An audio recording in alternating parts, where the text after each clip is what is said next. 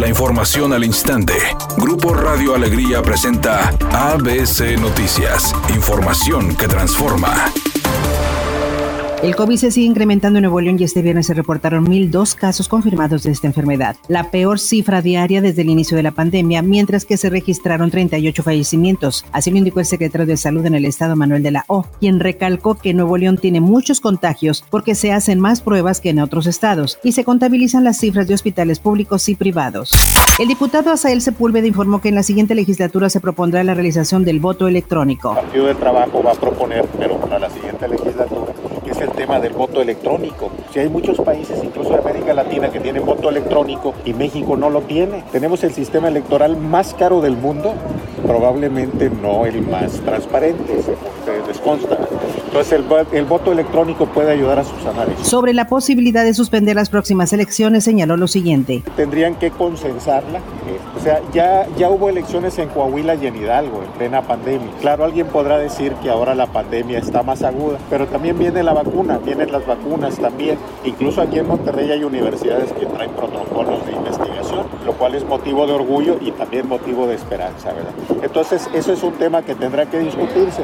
Luego de darse a conocer en redes sociales el video que muestra el descuido de una perrera en el municipio de García, el diputado Eduardo Leal propuso obligar a las autoridades municipales a crear centros de adopción de mascotas. Lo que es que en la ley de gobierno municipal se obliga a los municipios a tener centros para el cuidado y la protección de las mascotas, de los animales domésticos, y que estos mismos puedan tener centros de adopción para que cuando sea retirado un perrito, un gatito de la calle o que un ciudadano vea en la calle algún animalito, lo pueda llevar ahí y se puedan pues estos animalitos encontrar o a sus dueños o encontrar un nuevo hogar para pues salvar las mayores vidas posibles de los animalitos.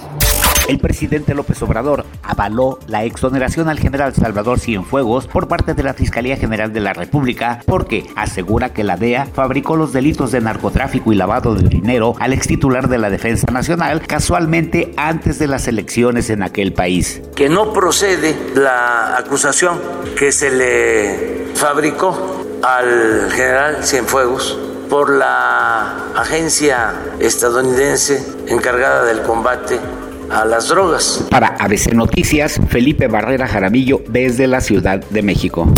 Editorial ABC con Eduardo Garza. Las restricciones se quedan en Nuevo León, todo cerrado los domingos y de lunes a sábado se cierra todo a las 8 de la noche. Ya son 7 mil muertos en 10 meses. Los hospitales saturados y ahora con nueva variante del COVID-19. Entendamos, urge bajarle a la movilidad y acatar las medidas de salud. La vida está en juego.